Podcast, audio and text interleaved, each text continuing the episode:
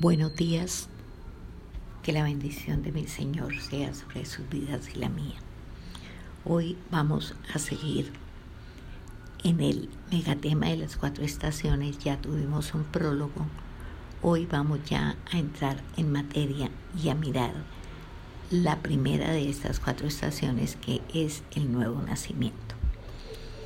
Vamos a ponerle un consecutivo, uno, dos, tres, para comodidad más que todo de nosotros para que cuando ustedes quieran compartir esta enseñanza, ojalá la hagan, lo puedan hacer y puedan hacerlo en orden. Entonces, vamos a pedirle al Espíritu Santo su asistencia.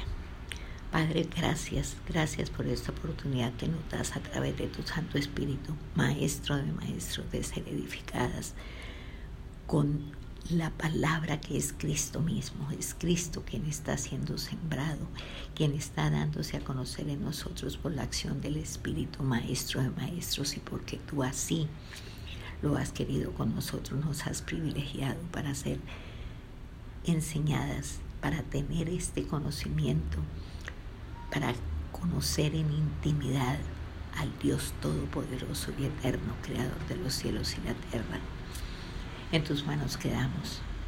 Que toda distracción, Señor, no nos quite, no nos robe la atención de lo que hoy nos quieres decir. Que sea grabado en mentes, corazones y espíritus. Háblanos, Espíritu Santo, solo tú eres maestro. Entonces, hoy vamos a ver la... Entramos en la primera estación que es el nuevo nacimiento. Y vamos a ver entonces la lección 1. La base bíblica va a ser Efesios 2 del 1 al 10.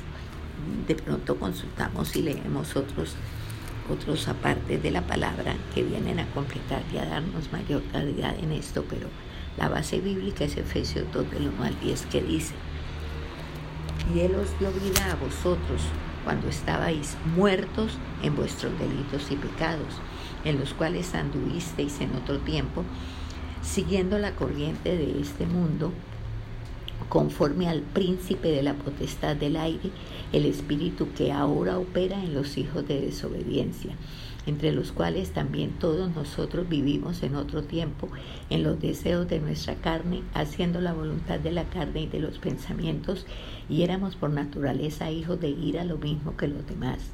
Pero Dios, que es rico en misericordia por su gran amor con que nos amó, aun estando nosotros muertos en pecados, nos dio vida juntamente con Cristo. Por gracia sois salvos.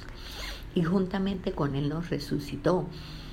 Y asimismo nos hizo sentar en los lugares celestiales con Cristo Jesús para mostrar en los siglos venideros las abundantes riquezas de su gracia en su bondad para con nosotros en Cristo Jesús porque por gracia sois salvos por medio de la fe, y esto no de vosotros, pues es don de Dios, no por obras para que nadie se gloríe, porque somos hechura suya, creados en Cristo Jesús para buenas obras, las cuales Dios preparó de antemano para que anduviésemos en ellas. Entonces, vamos a clarificar aspectos de la experiencia del nuevo nacimiento. El nuevo nacimiento es vital, absolutamente necesario para poder llamarnos y sabernos hijos de Dios. Pero ¿cómo lo identificamos? O sea, ¿cómo, ¿cómo sabemos qué es realmente el nuevo nacimiento? ¿Cómo se ve nosotros y si realmente nosotros estamos, somos nacidas de nuevo? Lo primero que usted tiene que entender y quitar paradigmas, porque tenemos muchos paradigmas que no nos hacen ningún favor. Con Dios no hay paradigmas, hay certezas, hay verdades, porque Él es la verdad. Lo primero que usted tiene que entender es que esto no es un asunto de repetir una oración. A ver, ¿quién quiere recibir al Señor Jesucristo? Alcen la mano, repitan conmigo. No, esto no lo hace a usted nacer de nuevo. ¿Que lo hicimos? Sí, yo lo hice, sí. Lo creí recibirlo así e insté a muchísima gente a través de muchas, tengo muchos años de estar en esto, a, a que lo hicieran porque eso era lo que yo creía que era equivocadamente de buena fe, pero que lo creía pero equivocadamente. Tampoco es asunto de decidirse por él. Yo decidí recibir al Señor Jesucristo. ¿Quiénes se deciden por Cristo? Por favor. Mire, la vida nos la dio Dios cuando estábamos muertos. O sea, nos hizo nacer de nuevo en el Espíritu cuando estábamos muertos. Y hay un pasaje, es muy conocido y posiblemente muchísimos, muchísimos predicadores y, e incluso libros hay que hablan de este pasaje y, de pronto pues usted lo conocen, si no pues lo van a conocer. Está en Ezequiel 37, del 1 al 14 y tiene un título, entre otras cosas, dice El Valle de los Huesos Secos. Y dice aquí así.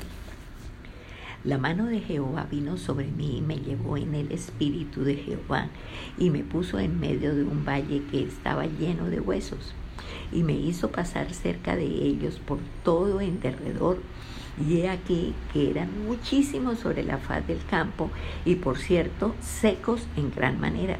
Y me dijo, Hijo de hombre, ¿vivirán estos huesos? Y dije, Señor Jehová, tú lo sabes.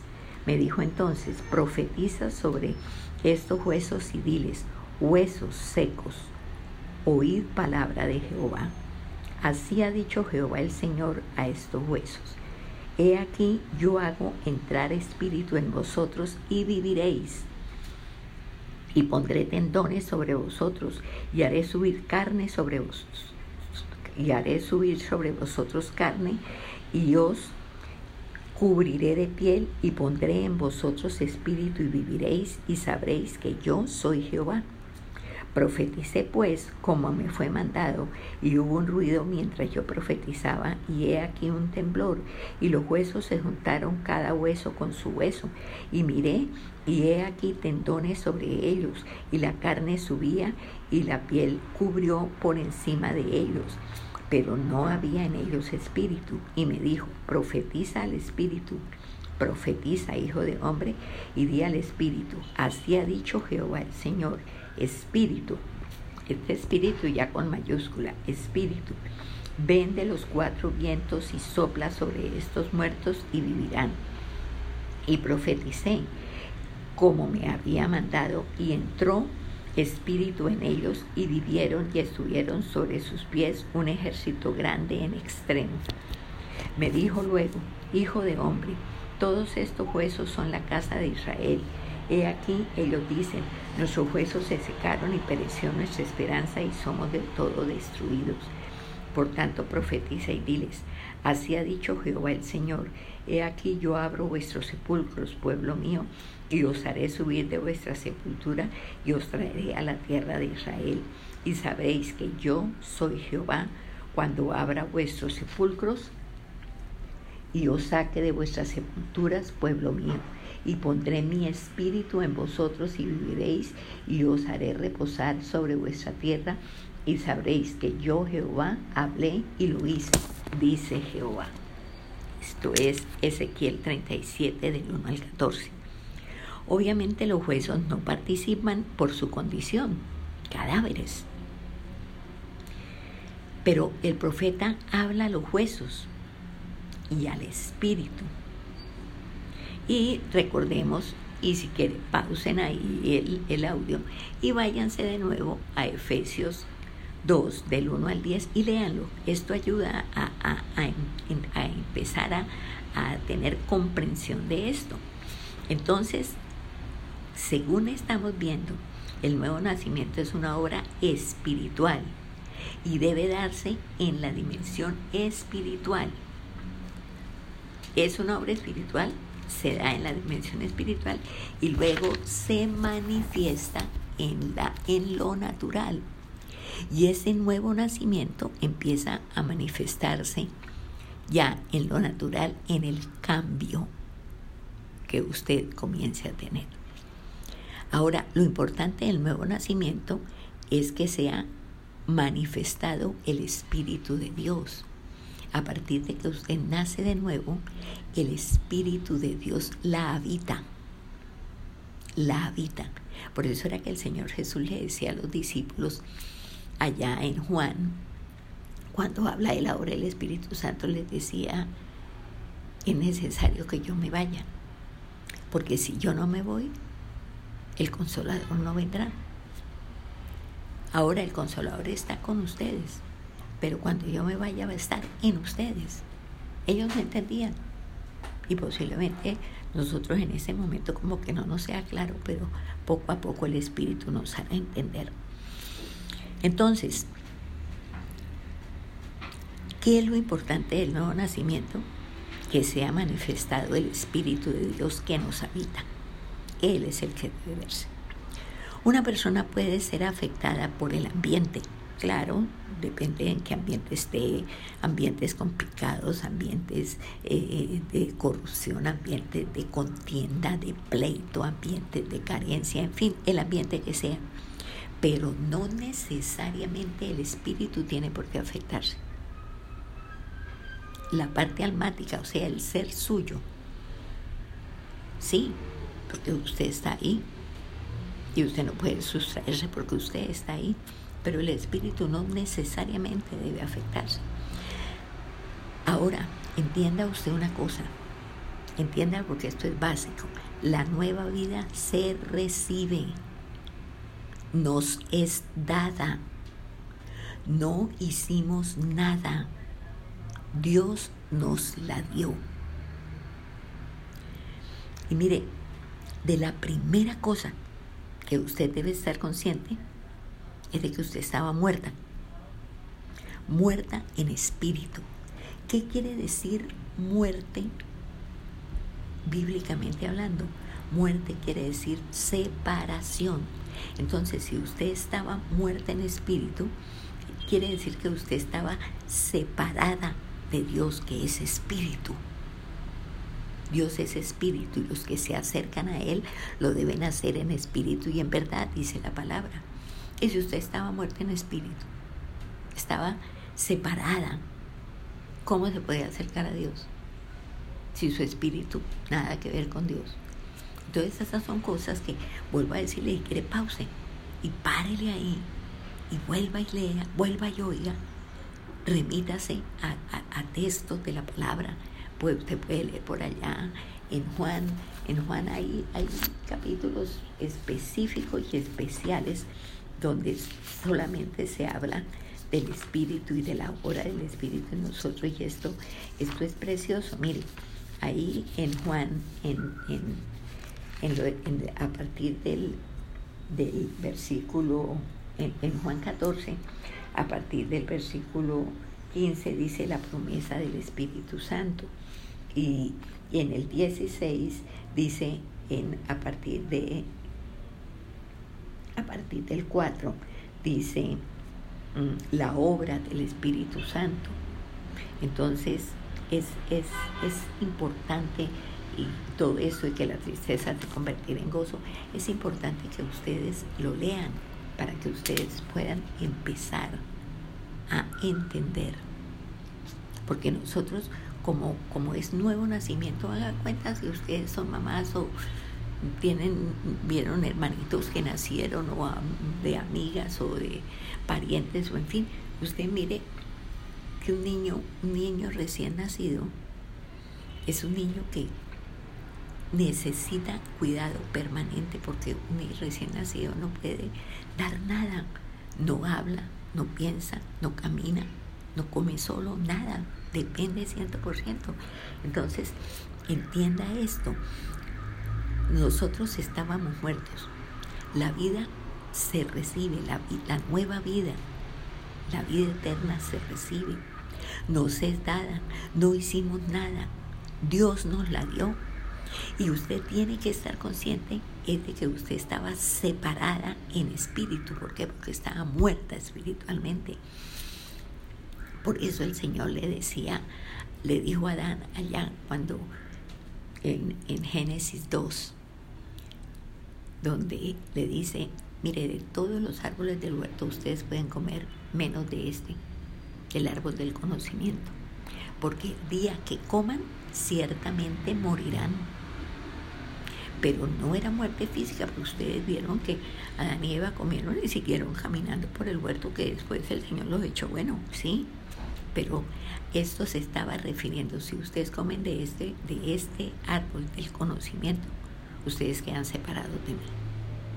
Entonces, entendamos esto, muerte, separación. Entonces, aunque el espíritu está en usted, está muerto, separado de Dios. ¿Cómo se acerca usted a Dios en espíritu? Pero como su espíritu estaba muerto, está separado de Dios, ¿cómo se acerca a Él? No hay cómo. Y miren esto, para que vayamos entendiendo la grandeza de lo que se nos dio. Si una persona muere físicamente, estando muerto espiritualmente, muere eternamente. O sea, si una persona muere físicamente, quiere decir se separa del cuerpo, el cuerpo vuelve a la tierra de lo que fue tomado y ya. Pero si él, el espíritu estaba separado de Dios, él va a estar separado de Dios por la eternidad. Y en la eternidad no hay sino dos sitios, cielo e infierno. Entonces, si va a estar separado de Dios, no está en el cielo. ¿Dónde va a estar? En el infierno. Esa es una realidad rotunda, terrible, sí, pero rotunda que usted tiene que ir entendiendo e ir conociendo de verdad. Entonces, por haber estado separado espiritualmente, esto es, muerta aquí en el mundo, pues, ¿quién nos influenciaba y quién nos dirigía? Pues el diablo, porque solamente hay dos poderes, Dios o el diablo. O usted está bajo las toldas de Dios o está bajo las toldas del diablo, no hay mitad. No, yo aquí ni con Dios ni con el diablo, mentiras, no hay mitad. O usted está bajo el poder de Dios o la maneja, la dirige y el poder del diablo está sobre usted. Ahí no hay nada que hacer. Ahora, vuelvo a decir, por haber estado separada espiritualmente, esto es muerta, que muerta es muerte, separación, estaba influenciada y estaba dirigida por el diablo. Así de sencillo. O sea, una realidad terrible. Nosotros cuando nacemos, nacemos hijas del diablo, porque nacemos con el espíritu muerto, separado de Dios. Por eso es que es tan importante que para nuestros hijos que nacen en esa condición haya la cobertura espiritual de los padres, que los padres sean cristianos, hijos de Dios, para que esa cobertura esté sobre los hijos y ellos crezcan hasta que tengan la capacidad de, de, decidir y de entender y de saber y entonces ellos sean conscientes de la necesidad de un nuevo nacimiento. Es que, es que las repercusiones de esto son pero tremendas. Entonces, ¿qué es lo que usted tiene que entender? Su espíritu estaba muerto, separado de Dios. Si viene usted de pronto en la iglesia o en un grupo, usted alzó la mano para recibir, se decidió recibir al Señor Jesucristo. Usted lo hizo físicamente, no en el espíritu. ¿Por qué? Porque el espíritu estaba muerto. Estaba separado de Dios, que es el que le da vida, porque es espíritu, Dios es espíritu. Entonces, Dios vivifica por medio de su palabra vivifica el espíritu, porque por medio de su palabra, que la palabra es Cristo. Y el verbo se hizo carne y habitó entre nosotros. Entonces la palabra es Cristo. Ahora entienda de una vez, los muertos no deciden. Los muertos no deciden. Entonces renuncia usted a ese poder malsano de decisión. Usted no decide recibir a Cristo. Usted sin Cristo está muerta. ¿Cómo levantó la mano en la carne? Pero el Espíritu no participó. En la nueva vida se recibe reside la vida de Cristo. Y Dios hizo en nosotros lo que hizo en Cristo. Nos levantó de los muertos a nosotros, que hace? Nos levanta, pero es obra de Él, única y exclusivamente Él, porque usted y yo estábamos muertas y no podíamos hacer nada. Entonces, el nuevo nacimiento que fechamos, porque algunos tienen la, buena costumbre de coger y, escribir yo en tal fecha, en tal día, en, a tal hora, en tal reunión, nací de nuevo. Entonces, ese, ese, ese nacimiento que fichamos, la, la verdad verdadera es que sucedió con Cristo, juntamente con Cristo, pero se manifestó el día que yo lo hice naturalmente, entendí y sé que yo no puedo hacer nada y me acogí a la misericordia del Señor. Físicamente, humanamente me acogí porque humanamente el manejo de este mundo me quedó grande, las situaciones me desbordaron, las crisis me apabullaron, las circunstancias hicieron ochas y panochas conmigo. Yo fui a donde no fui, hasta brujos, espiritistas, a donde no fui buscando remedio. Me enredé en culebras, en deudas espantosas. Y ahí sí, como dice el dicho popular, entre más vacas menos leche, entre más hacía, menos conseguía. Hasta que de pronto alguien me dijo, oigan, usted ha puesto esta situación en las manos de Dios, usted mire, vaya a un grupo, eh, allá hablan de Dios o, a una iglesia cristiana y usted dice, ¿y, allá qué? No, no, allá incluso llegan y oran por usted y, eso hay que pagar. No, no, no, no, no, eso allá no queda bueno. Entonces, voy a ir, si, si, si, si suena la flauta que viene y si no, bueno, pues lo único que perdí fue el tiempo porque plata, ni qué. Y nosotros fuimos porque las situaciones naturales nos desbordaron, nos desbordaron. Entonces, yo fui, dice la palabra, que Él a un corazón contrito y humillado no lo desecha, no lo desprecia. Y que Él te da gracia al humilde, pero al altivo mira de lejos. Y llegar usted a reconocer a los pies de Cristo que las situaciones le quedaron grandes que usted ya no puede hacer nada y al llegar humilde a decir, Dios mío, ayúdame, ayúdame, usted lo está pidiendo en lo natural. Yo no soy capaz de seguir, Dios mío. De pronto alguna persona de ahí, conocedora, le dice, mire, el pecado le desbordó, la injusticia la cobija, acójase usted a la justicia de Dios, que Él es la justicia. Él vino precisamente a morir por sus pecados y a vestirla con la justicia, pero usted tiene que manifestar la necesidad que tiene de Él, de que usted se quedó grande y de que usted necesita que Él la vista con su justicia, tome esa, esa, esa carga pecaminosa que, que usted tiene, la tome y Él aplique la obra redentora de la cruz en usted. Eso es lo que usted en su natural, en su humanidad, en su alma, porque el espíritu no, no funciona, necesita reconocer. Y él, él le vivifica ese espíritu.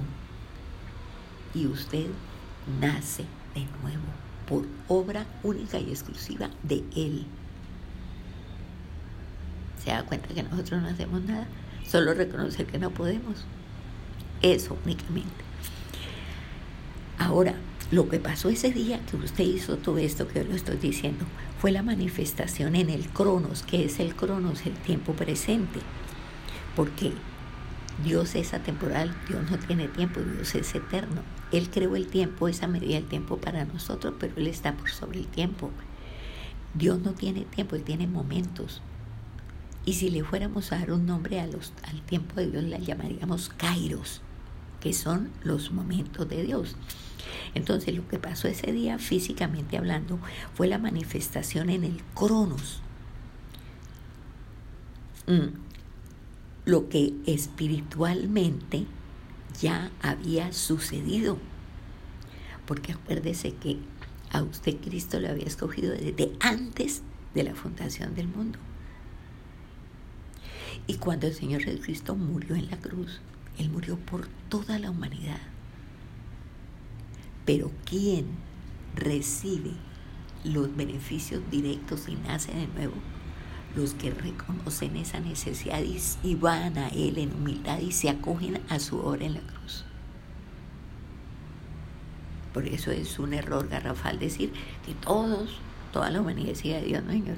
Hijos, hijos, los que Dios los hace hijos, nada más.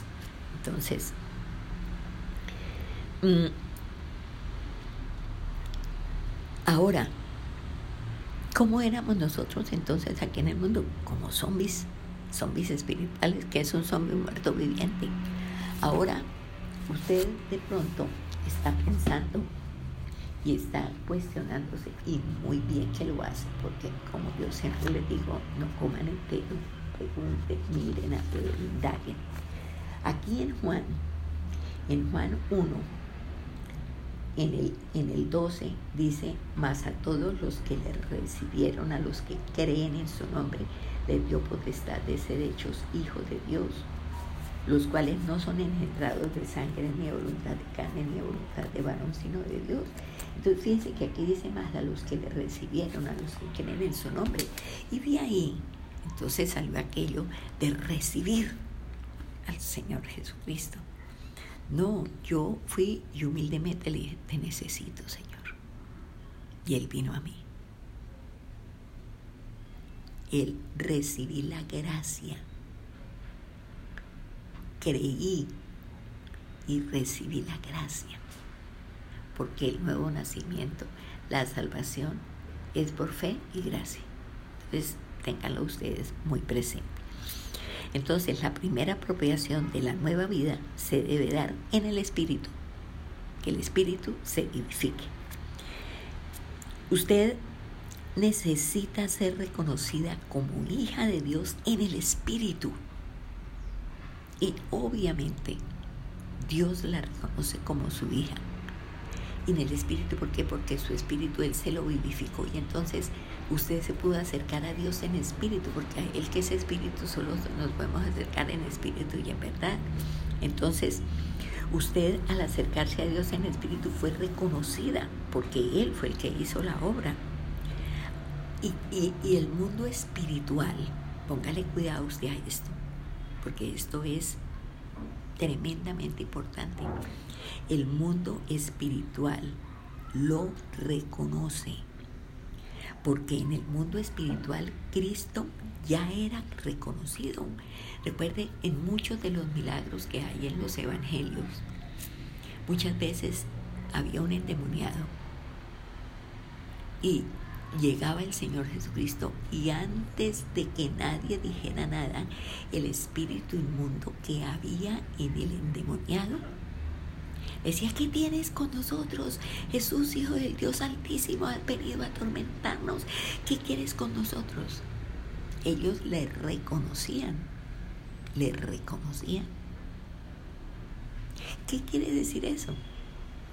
Que el diablo va a reconocer cuando Él la saca de la potestad de las tinieblas y la traslada al reino de su amado Hijo. Y usted tiene que comenzar desde ese momento a vivir como trasladada, como trasladada. Usted tiene que saberlo, tiene que vivirlo, porque el mundo espiritual, que el mundo espiritual, ¿quién lo compone? Ángeles y demonios. Y el mundo espiritual es es algo que nos rodea a nosotros. Ahí en Pedro, en la primera de Pedro 5, 7, espere, le confirmo exactamente que sea 5, 7, porque a mí me gusta que lo uno les quede a ustedes claro para que ustedes pues también puedan compartirlo y para tranquilidad de ustedes también. Mire, ahí en, en Pedro, perdón, en Pedro 5, 5.8. 5.8. Dice, sed sobrios y velad, porque vuestro adversario el diablo, como un león, como león rugiente, anda alrededor, alrededor, buscando a quien devorar. Entonces, ¿cómo está el diablo? Pues alrededor suyo, buscando a qué hora le puede lanzar el zarpazo y cómo puede él lanzarle el zarpazo, porque usted sencillamente peca y la llave maestra para que el diablo entre a la vida de un hijo de Dios es el pecado. Si usted peca, usted le abre las puertas al enemigo. Entonces él mientras tanto como anda como un león rugiente, no es ni siquiera un león, es como un león rugiente, alrededor suyo buscando a qué horas usted le da papaya y el enemigo se entra. Entonces tenemos un mundo espiritual que nos rodea, que está compuesto de demonios, como acabamos de ver, pero también de ángeles. Ahí en el Salmo 34, en el versículo 7 dice, el ángel de Jehová acampa alrededor de los que le temen y los defiende. Entonces, la realidad espiritual de nosotros es que eh, en, aquí, en donde usted esté, ahí en su cama, en su comedor, en su sala, en su casa, en su trabajo, donde usted esté, hay una nube espiritual que la rodea a usted, que está compuesta de ángeles y demonios. Y ellos oyen lo que usted habla. No pueden, los demonios nunca pueden saber qué piensa usted. El único que le conoce hasta el más íntimo de sus pensamientos es Dios, el diablo no pero a través de sus gestos y de su hablar, Él sabe. Además, si nosotros nacimos hijas de Él y vivimos muchísimos años bajo las olas de Él, Él conoce las tres áreas más graves de nuestra vida, nuestros temores, nuestras debilidades y nuestros sueños. Por eso es que Él nos maneja con el dedito chiquito como un titiritero, un títere si se lo dejamos después de ser hijos de Dios. Cuando éramos hijos de Él, pues Él tenía todo el poder. Ahora no, ahora no tiene poder. Porque Él, Cristo, nos liberó, nos sacó de la potestad del poder de las tinieblas y nos trasladó. Métase eso en su cabeza, el diablo no tiene poder legal sobre usted. Tiene el poder que su ignorancia y su miedo por ignorancia le dé. Así de sencillo. Entonces, usted tiene que ser reconocido como hijo de Dios en el Espíritu. El mundo espiritual reconocía a Cristo, Cristo era reconocido. El mundo natural fue el que faltó que lo reconociera y el mundo natural, los hombres que terminaron haciendo, instados por el Sanedrín, por los sacerdotes, matándolo, ¿no es cierto? Pero la fuerza de la naturaleza sí lo reconocía. Mire cómo mandaba al mar que se aquietara, al viento, que no fuera más. ¿Por qué? Porque él tenía poder sobre todas las cosas. La naturaleza se lo reconocía. Los demonios se lo reconocían. ¿Quién no se lo reconoció? El hombre. Qué tremendo, ¿no? A uno le parece mentira que esto, que esto pase, Señor mío. Uno dice, pero ¿cómo es posible? ¿Cómo es posible? Bueno, así es posible. Y todavía, y ahora, con más ver que nunca. ¿Qué hace el mundo? Desconocer a Cristo, total y absolutamente desconocer a Cristo. Entonces, este es en síntesis el nuevo nacimiento. Esto es importantísimo que usted, como esto le va a, derribar una serie de paradigmas que tenemos, como le decía al principio, ojalá usted se oiga esta charla varias veces y le pida al Espíritu Santo, que es quien la está enseñando, que le ayude a entender y a comprender. Porque el Espíritu Santo es el único que nos puede hacer entender y comprender la revelación que única y exclusivamente es potestativa de Él. Y que con la revelación nos dé la iluminación para que nosotros real y auténticamente podamos ver esto. Pero entienda usted entienda que ni usted ni yo hicimos absolutamente nada, ni alzar la mano, ni decidirme, ni dejarlo entrar para nada. Porque sí, usted lo hizo en lo físico, pero es que la relación con Dios es en espíritu. Dios es espíritu. Y los que se acercan a Él lo deben hacer en espíritu y en verdad. ¿Entienda usted eso? Entonces, es, es supremamente importante que usted no olvide esto, lo tenga muy clarito, lo tenga perfectamente claro, total y absolutamente claro, que usted lo sepa. ¿Para qué? Para que usted lo viva así, así tal como se lo estoy diciendo. Porque mientras usted no tenga claro, pues es muy, va a ser muy difícil que usted viva lo que para usted es confuso. Entonces, por favor, entendamos eso. Dios es espíritu. Y los que lo buscan lo tienen que buscar. Los que se acercan a Él se tienen que acercar en espíritu y en verdad. Entonces, por favor, entendamos esto. Entendamos esto. Por eso es que necesitamos para tener, iniciar una relación personal con Dios, nosotros necesitamos nacer de nuevo. Mientras nosotros no nazcamos de nuevo, olvídese, olvídese, no se puede, no se puede. Entonces, que por favor, usted a partir de hoy, con este conocimiento que el Señor le está dando, que usted pueda saber, pueda saber en qué anda. ¿Ok? Entonces, ojalá ustedes, como les dije al principio, vuelvan a oír esto, vuelvan a oír esto, vuelvan a oír esto.